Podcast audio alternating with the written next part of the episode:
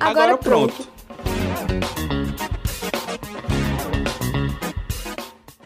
Recentemente, o plenário da Câmara dos Deputados aprovou o projeto de lei 6.299-2002, apelidado de pacote do veneno.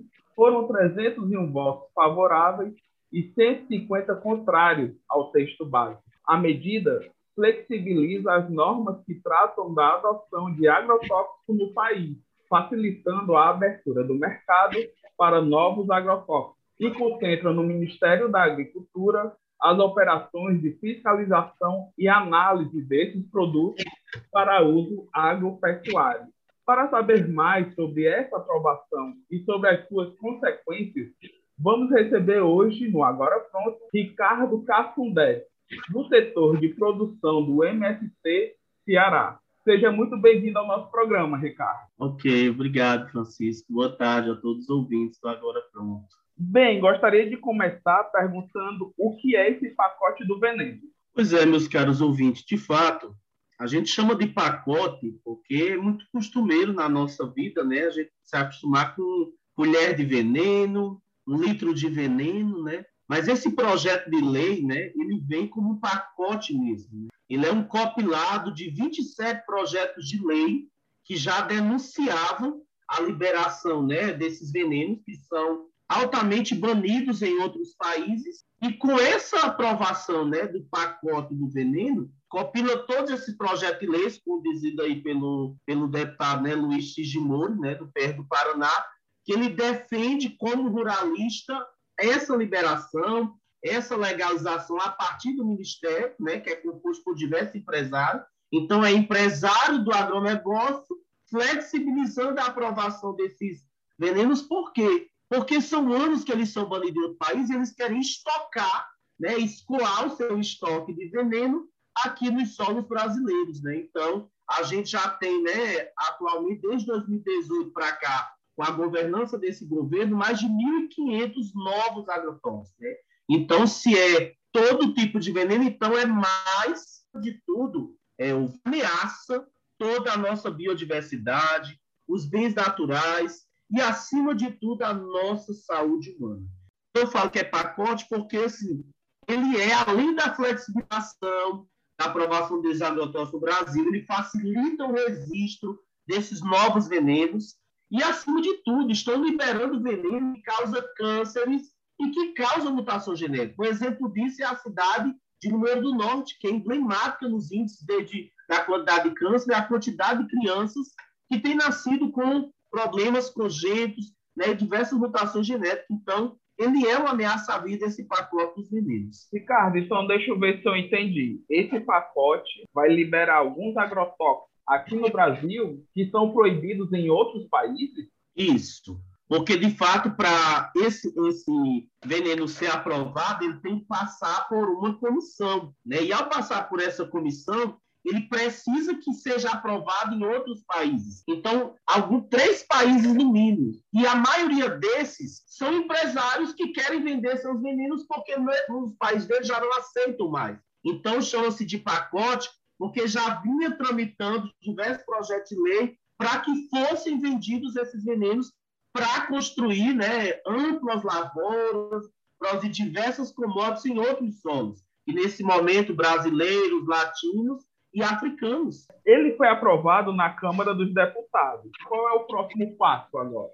Pronto, de fato, foi uma aprovação assim, né? Terrível, 301 a 150, né? E a gente sabe que assim, um dos desafios é que agora ele vai, né, ele tramitava por duas décadas na Câmara, e agora ele vai né, para o Senado. Por quê? Porque é de, ele volta para o Senado, né, porque é de lá que deve sair o texto original. Né? Então, há muitas críticas ainda a serem construídas a partir desse texto original. Por quê? Porque a gente sabe que são substâncias né, que devem ser avaliadas pelo Ministério, mas precisa estar registrado, como eu falei, e no minuto três países que fazem parte lá do que a gente chama da Organização para a Cooperação de Desenvolvimento Econômico, a OCDE, que é um grupo que hoje tem 38 nações que fazem parte disso. E, coincidentemente, o Brasil é convidado né, para um processo de adesão a esse grupo. Então, você imagine, é um pacote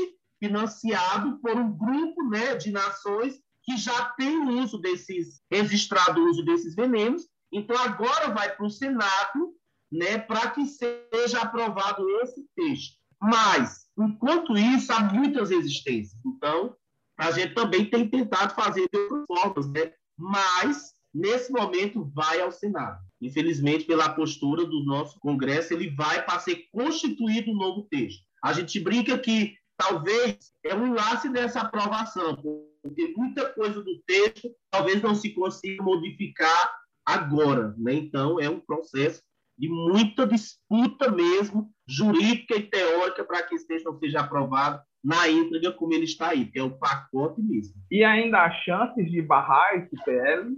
Nós, enquanto movimentos sociais, a gente tem acreditado que é possível se fazer diversas ações de denúncia, enfrentamento, né, sobre, estão sendo construídas diversas notas esclarecedoras do que se ameaça, do que se é nocivo, do que tudo que trata né, da destruição da, e as alterações com o pacote de veneno. Né? Além dessas ações de enfrentamento, é, a gente vai ter atuado em três frentes, que a gente tem chamado de frente de comunicação, que é uma frente de pensar a disputa dessas mídias a serviço de uma conscientização da classe trabalhadora, do campo e da cidade, do que se afeta esse pacote do veneno. Então, uma outra frente é a frente de informação, né, que é uma frente que a gente tem que discutir hoje em seminários nacionais, locais, regionais, nos diversos estados e territórios, né, o que é o pacote do veneno, o que ele causa para o campo brasileiro, para a classe trabalhadora, né, e o que é ofertar veneno né, dentro dos nossos alimentos. Né? E uma outra frente que a gente está chamando de frente jurídica, que é esse arcabouço de prova, de diagnóstico das situações, abusivas, de cânceres e tantas outras doenças causadas a partir da inserção dos venenos nas lavouras brasileiras. Então, a ideia é construir um arcabouço de provas jurídicas para, junto ao Congresso, né, postar a nossa denúncia e dizer que é necessário barrar e ser revisado todo esse texto, porque ele é uma ameaça à vida. Então, há esperanças de se barrar parte do texto, ou que se votem por diversas votações, desde que sejam debatidas o máximo possível. Essas ações já, já iniciaram, essas ações de, de enfrentamento à SPL? Algumas têm sido feitas, né? tem sido debatido nas juras jornadas universitárias da reforma agrária, tem sido pautada né, dentro de todas as ações da campanha contra os agrotóxicos e pela vida, e outros diversos espaços em que se constrói seminários sobre o meio ambiente, tem sido colocado o pacote de veneno como essa incógnita, como essa ameaça à vida e, acima de tudo, como construção né, de uma resistência à aprovação desses agrotóxicos e à flexibilização né, das suas leis. Então, de certa forma, ainda dá para acreditar que é possível sim barrar esse PL, né?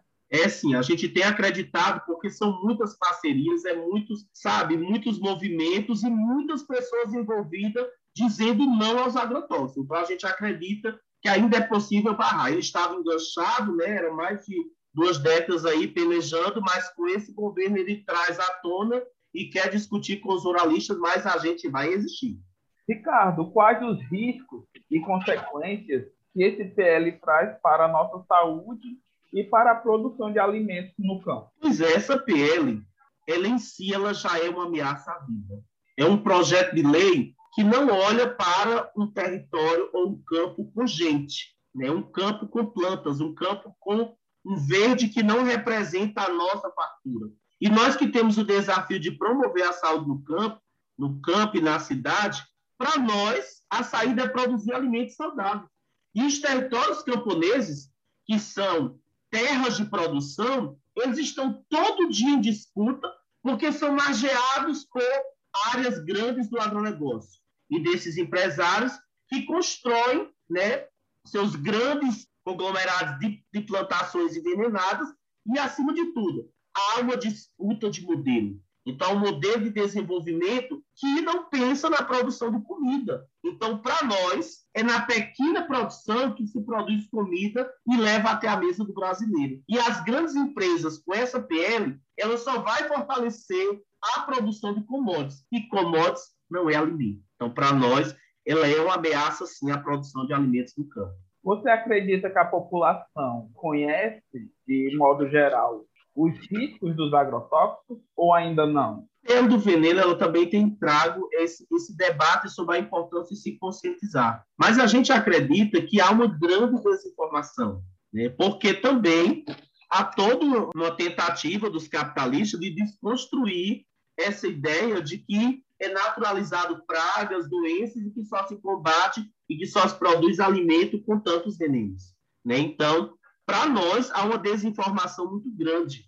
E há uma situação que eu não sei se é só de, desinformação, que é uma situação de impotência. Se eu gero uma condição em que eu não tenho poder de compra, claro que eu me submeto a alimentos né, nesta condição. Porque a gente tem visto que os alimentos né, nessa orgânicos ou agroecológicos, eles também têm um poder de compra maior. E os alimentos ultraprocessados é o que tem ficado à margem para as populações periféricas da cidade.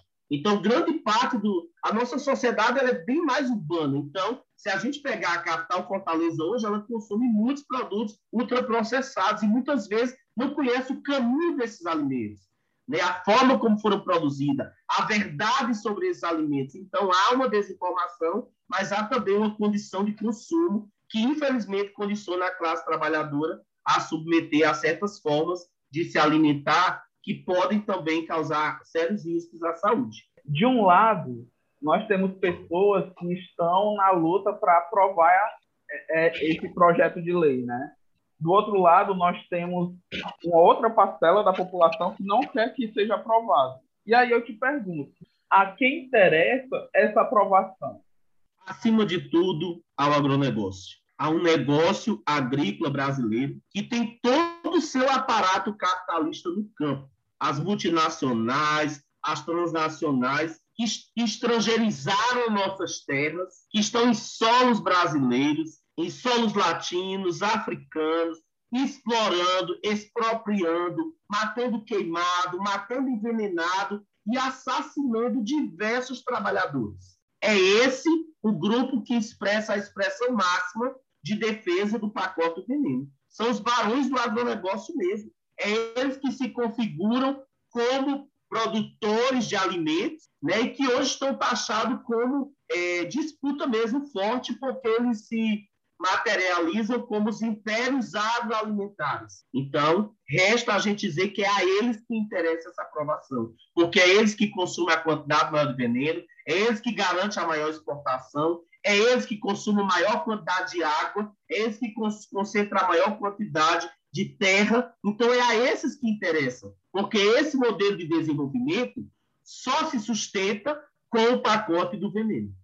E como votaram os deputados cearenses? De fato, não foi muita surpresa, né? Votaram contra a vida, votaram contra a saúde e votaram, acima de tudo, contra a agricultura familiar e camponesa. O agronegócio cearense ele é muito articulado. Então, é fato que todo PP, PSDB, PSD, solidariedade, né? bem assim, eu não sei que solidariedade é essa ao campo brasileiro. Né? Então, todos eles votaram a favor da PL do Menino. Né? Os que não, os, todos que tiveram contra apenas PDT e PT, e o Célio Stutt do PT, né? Alguém, algum, até comentários sobre o voto né, do capitão Wagner, que disse não à PL do veneno, mas, claro, é uma outra frente de atuação, né? Na condição de militar e também por outros interesses que margeiam também sua candidatura a governador. Então, deixar bem claro que não é uma postura do PROS, é uma postura individual com interesses secundários posteriores. Então, isso deixar bem claro. Ele é, sim, da Frente Parlamentar Agropecuária e todos defendem né, o, o barateamento desses venenos. E esses outros deputados cearenses, do PDT PT e um do PV, né, que são da Frente Parlamentar Ambientalista, acreditam que o pacote do veneno traz grandes impactos à saúde humana e ao meio ambiente. Ricardo, a gente está chegando ao final da nossa entrevista.